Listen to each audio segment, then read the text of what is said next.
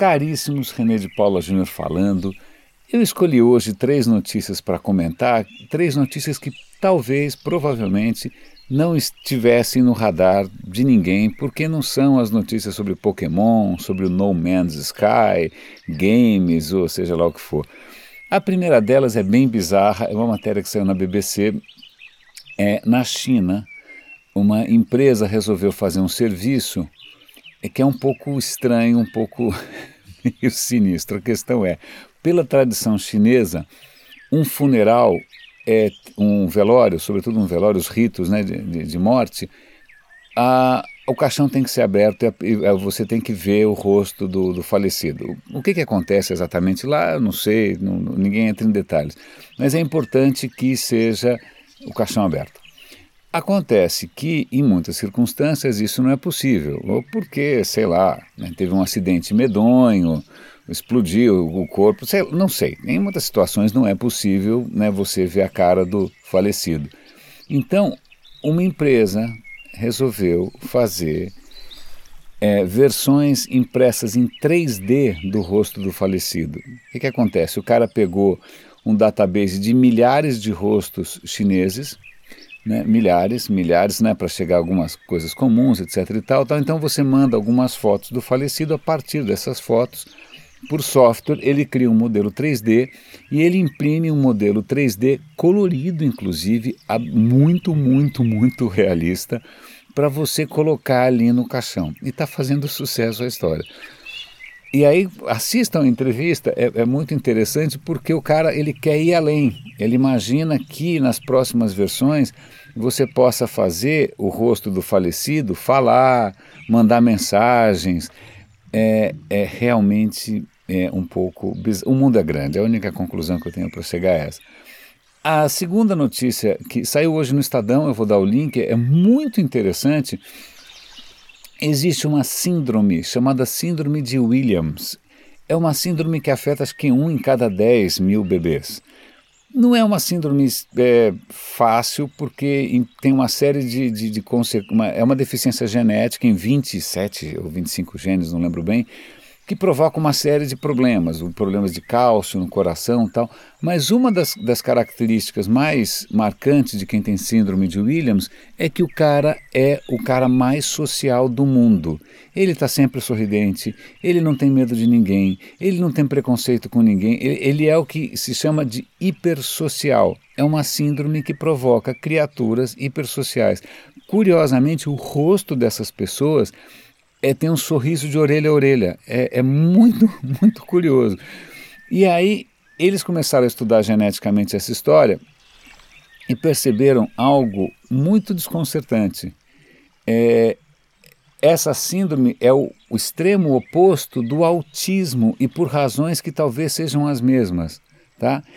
É, nesses vinte e tantos genes que estão bagunçados, tem aparentemente dois ou três genes ali que são os genes que vão tornar esses caras ou hipersociais ou autistas.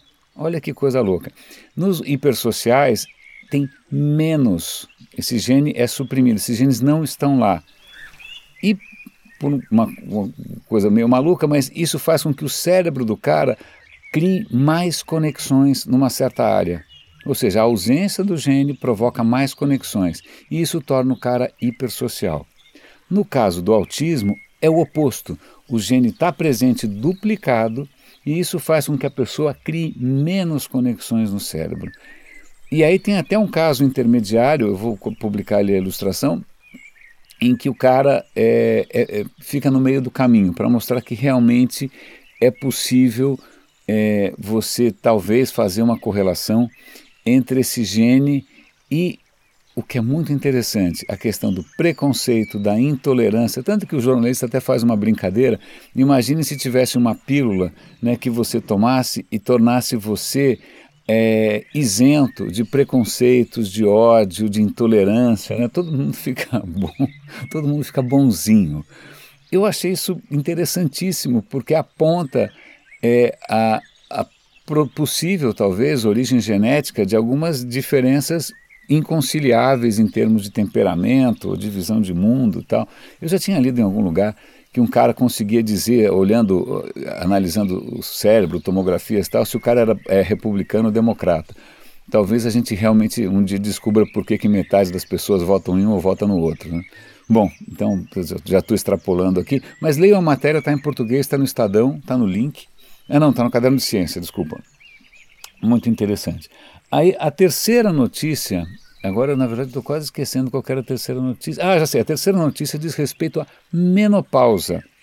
Acontece que a menopausa humana é difícil de entender sobretudo porque na natureza só se conhecem mais dois mamíferos que têm menopausa. Um é um tipo de baleia piloto e outro é a orca. As orcas têm menopausa. As orcas vivem mais ou menos tanto quanto a gente e aos 30, 40 anos as fêmeas param de, deixam de ser férteis.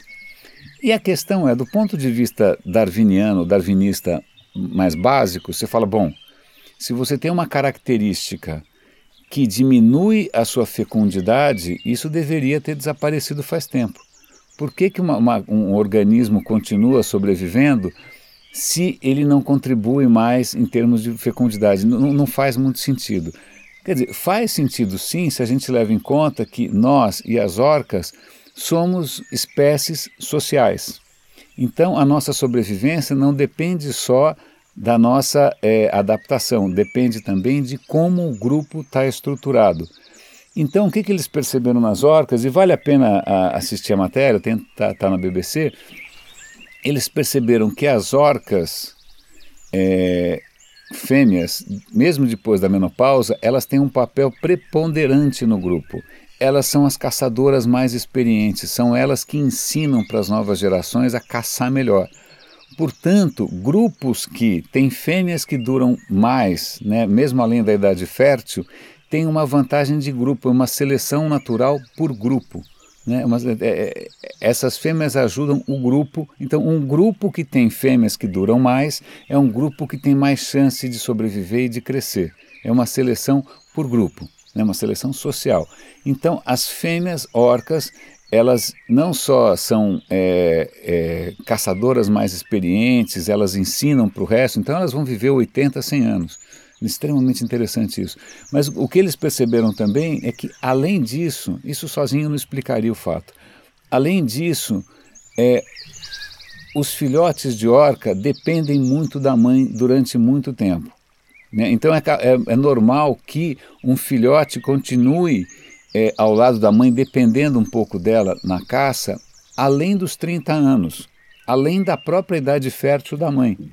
Então, existem casos de, de fêmeas que morrem logo na sequência de acabar a idade fértil, os filhotes dela têm menos chance de sobreviver.